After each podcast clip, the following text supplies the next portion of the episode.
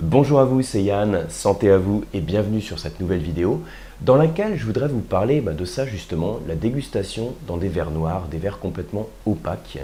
Parce qu'en fait, c'est un exercice qui est euh, relativement simple. Alors la pratique n'est pas simple du tout, je vais vous en parler tout de suite, mais en tout cas facile à organiser et ça va vous permettre de progresser dans la dégustation euh, sur la reconnaissance des arômes et aussi sur la partie gustative.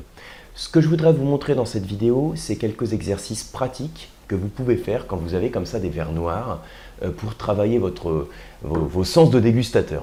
Alors déjà, première petite chose avant de vous donner les exercices pratiques, un, petit peu de théorie aussi sur ces verres noirs.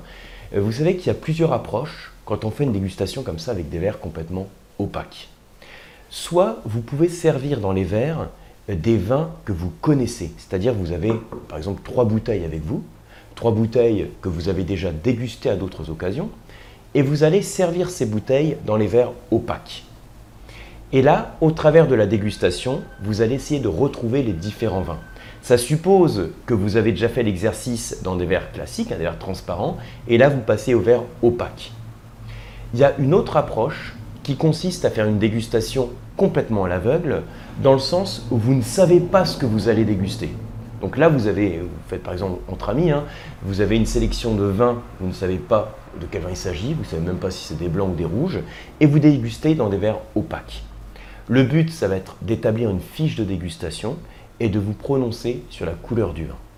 Et vous voyez, entre ces deux grandes approches, donc l'approche où je connais la sélection de vin et l'approche où je ne sais pas du tout ce que je déguste, logiquement, comme vous en doutez, hein, le deuxième cas est beaucoup plus complexe. Et ce qui est surprenant, c'est qu'on a du mal aussi, dans une dégustation comme ça, dans des verres opaques, on peut avoir du mal à retrouver la couleur du vin qu'on déguste. Si vous ne croyez pas, faites l'expérience. Hein. je vous donnerai quelques exercices tout à l'heure dans ces verres opaques. On a beaucoup de mal à remettre, à retrouver éventuellement la couleur du vin qu'on déguste, parce que quand on déguste dans un verre noir, qu'est-ce qui change? Eh bien, ce qui change, c'est simplement qu'on perd la première étape de la dégustation, qui est la phase visuelle. Or, très souvent, en tant que dégustateur, quand on fait une fiche de dégustation, on a nos trois étapes visuelle, donc on observe le vin, on le sent et on le goûte. Donc visuel, olfactif, gustatif. Et souvent, la, phase visuelle, c'est celle qui est pas négligée, mais en tout cas, c'est rarement à partir de la phase visuelle qu'on va établir le plus grand nombre de conclusions sur le vin. Son niveau d'évolution, on peut avoir des indications sur la phase visuelle, mais très souvent, c'est aussi la partie olfactive ou gustative qui va nous l'indiquer. Le niveau de qualité du vin, c'est au niveau olfactif et gustatif qu'on va l'évaluer. Et ce n'est pas au niveau du visuel. Donc même si le visuel donne quand même de précieuses indications, j'en ai déjà parlé pas mal de fois sur cette chaîne, on a tendance parfois à le négliger un petit peu. Et du coup, quand on est dans des verres opaques, on devrait se dire, bah, on perd juste une des étapes qui est peut-être pas la plus importante, donc on ne devrait pas être complètement paumé. Mais il se trouve que le sens visuel prime sur les autres sens et a tendance à inhiber les autres sens. Et ça, c'est pas un hasard. On sait que scientifiquement, enfin biologiquement, on est câblé comme ça. Quand on voit quelque chose, hein, quand on observe quelque chose, on a une certaine partie de notre cortex cérébral hein, qui, est, activée en fait par ce stimulus. Et on considère qu'il y a plus de 15% de la surface du cortex cérébral qui est activée par euh, euh, la vision, on va dire, alors que par le nez, par la phase olfactive, il n'y a que 1%. Donc qu'est-ce que ça veut dire Quand on observe quelque chose, hein, quand le cerveau a un doute, c'est l'observation visuelle qui prime et même qui inhibe la phase euh, olfactive. Et d'ailleurs, il y a une expérience intéressante, un cas assez connu qui avait été faite à l'Institut d'onologie à Bordeaux, où on avait donné différents verres de vin à des étudiants en œnologie, donc quand même des gens qui sont bien formés, à euh, plus ou moins formés à la dégustation, et qui devaient essayer d'identifier les arômes, simplement lister les arômes. Et quand on leur présentait un vin blanc, donc spontanément, ils allaient décrire les, arômes qu'ils ressentaient avec des arômes qu'on utilise habituellement pour décrire un vin blanc. Donc moi, je viens pour simplifier, c'est des arômes de choses blanches, hein, les fruits à chair blanche, les fruits blancs, les citrons, euh, les pamplemousses, les pêches, qu'on lit plutôt au vin blanc.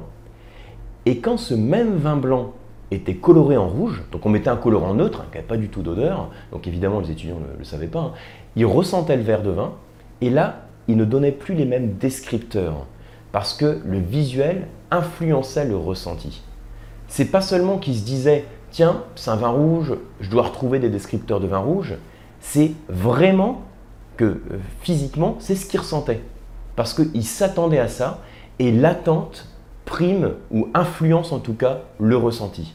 Ça, c'est vrai quand on parle d'odeur et de couleur dans le cas du vin. Après, c'est vrai hein, pour beaucoup de situations, quand on s'attend à passer un bon moment, on a tendance à passer un meilleur moment que quand on s'attend à passer un mauvais moment. L'attente prime sur le ressenti. Et du coup, si on peut être perdu au niveau de la phase du visuel et qu'on a du mal même à se prononcer sur la couleur du vin, est-ce qu'on peut se rattraper en bouche avec la, quand on goûte le vin? Alors la réponse c'est oui, mais là encore, c'est pas évident. C'est pas toujours évident. Et il arrive, hein, nous c'est un exercice qu'on fait régulièrement en dégustation et qu'on propose sur les groupes de dégustateurs, il arrive qu'on confonde un vin blanc et un vin rouge, même quand il y a la phase gustative. Alors quels sont les repères qu'on peut avoir? Alors je vais vous donner maintenant, là c'est un petit peu pour vous donner un peu la, difficulté qu'on peut avoir dans des verres opaques.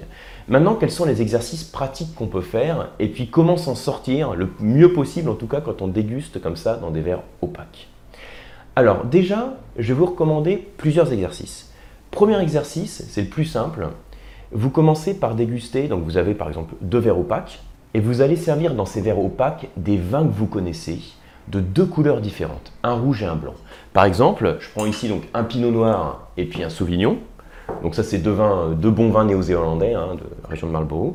Donc je mets à gauche le verre de sauvignon et puis à droite le verre de pinot noir. A priori, on ne devrait pas avoir trop de difficultés euh, à identifier les deux.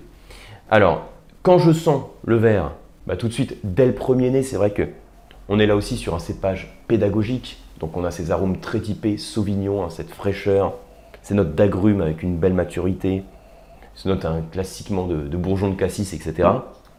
Et sur le pinot noir, on va retrouver ces notes de cerise, de framboise, des notes poivrées, etc. C'est très facile, vous allez me dire, parce qu'on a deux vins différents, mais que c'est des vins qu'on connaît, on connaît les cépages. Mais néanmoins, c'est le premier exercice que je vous propose de faire. Quand vous servez les deux verres, alors après vous pouvez vous amuser à les intervertir ou à demander à quelqu'un de, les intervertir et de les sentir à nouveau. Ça, c'est le premier exercice et c'est hyper basique, mais il faut commencer par là. Ensuite, deux autres exercices qui sont relativement euh, basiques aussi, mais que je vous recommande de faire, c'est que vous allez prendre par exemple deux vins blancs que vous avez déjà préalablement dégustés, hein, vous connaissez les différences entre ces vins, vous les servez dans les verres opaques, vous allez intervertir les verres et vous les sentez pour essayer de les différencier. Alors, en fonction des types de vins blancs, la différence sera plus ou moins marquée, mais ça vous empêchera dans tous les cas de vous rattacher à la phase visuelle pour éventuellement différencier les deux vins. Vous pouvez faire le même exercice avec deux vins rouges que vous connaissez, donc vous allez les verser dans vos verres opaques, vous essayez de les différencier au visuel. Et maintenant, alors l'autre exercice qui est le plus intéressant, l'autre c'était plus en phase d'introduction pour voir un petit peu la difficulté à laquelle on peut s'attendre, c'est que vous allez déguster des vins complètement à l'aveugle. Donc là, vous pouvez le faire avec un groupe d'amis, hein. vous ramenez plusieurs bouteilles et vous allez servir des vins blancs aussi bien que des vins rouges. Et là, d'abord simplement en les sentant, vous allez essayer donc de donner éventuellement des descripteurs et de vous prononcer sur la couleur du vin. Et puis en bouche, même jeu. En fonction des sensations perçues, vous allez essayer de vous prononcer sur le style du vin, sa couleur évidemment, et éventuellement donner quelques conclusions sur la dégustation à l'aveugle du vin. Alors, les petits trucs que je vous donne. Sur la phase olfactive, euh, ce que je peux recommander, c'est que au lieu d'essayer de citer des descripteurs précis, par exemple, euh, on va dire par exemple la poire, la pomme, le pamplemousse, le citron ou la, cerise, la fraise, la framboise, la myrtille, etc. Au lieu de donner des descripteurs précis, essayez de vous concentrer sur vos sensations. Je sens le verre de vin. Est-ce que ça sent l'acidité? Donc je le mets entre guillemets puisque l'acidité c'est une saveur qui n'a pas d'odeur. Mais est-ce que je m'attends à croquer dans un fruit acide? Ou est-ce que ça sent le sucre? Ou là aussi, c'est une image, puisque le sucre, c'est une saveur qui n'a pas d'odeur. Mais est-ce que ça sent le fruit mûr? C'est la distinction que je fais entre les arômes de froid et les arômes de chaud, qui sont des sensations en perçues au nez. Arôme de froid, ça sent l'acidité. Arôme de chaud, ça sent plutôt le fruit mûr. Ça va vous permettre éventuellement de voir les dominantes climatique, hein, arôme de froid, on va dire climat froid, arôme de chaud, climat chaud, ou en tout cas degré de maturité de la baie de raisin, pour faire simple. Et ensuite seulement, vous essayez de citer quelques descripteurs. Alors, si on s'entend le verre de vin, vous avez tout de suite quelques descripteurs qui vont viennent spontanément, c'est très bien, notez-les. Mais n'essayez pas de vous faire violence si vous êtes perdu sans, voir la couleur et que vous avez du mal à, donner quelques arômes. Simplement, donnez les sensations. Et puis après, l'autre chose que je vous donne, c'est au niveau de l'analyse gustative, concentrez-vous avant tout sur les sensations tactiles. Ce que j'appelle sensations tactiles, j'en ai déjà parlé à d'autres reprises, mais pour vous le rappeler en quelques secondes, ce sont des sensations qu'on va percevoir avec notre palais qui vont être liées principalement à une forme de toucher, à une texture du vin. Dans certains cas, le vin va rafraîchir, la bouche, vous allez avoir un excès de salivation, une salivation plutôt fluide, et dans d'autres cas, au contraire, vous allez avoir moins de salivation. Quand on a moins de salivation, on dit qu'on a la bouche qui s'assèche, logiquement, hein. ça devient sec en bouche. Et cette sensation de sécheresse en bouche, elle est liée à la présence des tanins. Or, vous savez que les tanins sont liés au vin rouge. Donc, quand je déguste un vin dans un verre opaque et que je sens la langue qui accroche au palais, hein, ça devient un peu âpre, ça peut créer une certaine astringence également, eh bien, on peut en conclure a priori que c'est lié au tanin, et donc que si on a des tanins, on est sur un vin rouge. Si au contraire, c'est la salivation qui domine et non le côté sec, vous voyez qu'on a vraiment les deux sensations qui s'opposent, un côté sec ou un côté on salive. Donc si c'est la salivation qui domine, alors a priori, ça veut dire que ce ne sont pas les tanins qui dominent. Donc il peut s'agir d'un vin blanc, voire d'un vin rouge avec des tanins très fins que vous n'avez pas forcément perçus dans la dégustation. Ça peut arriver aussi hein, en pratique dans la dégustation, ça peut arriver. Donc si c'est la salivation qui domine, je vous recommande de vous concentrer sur les types d'arômes perçus pour voir s'il s'agit plutôt des arômes liés au vin blanc ou des arômes liés au vin rouge.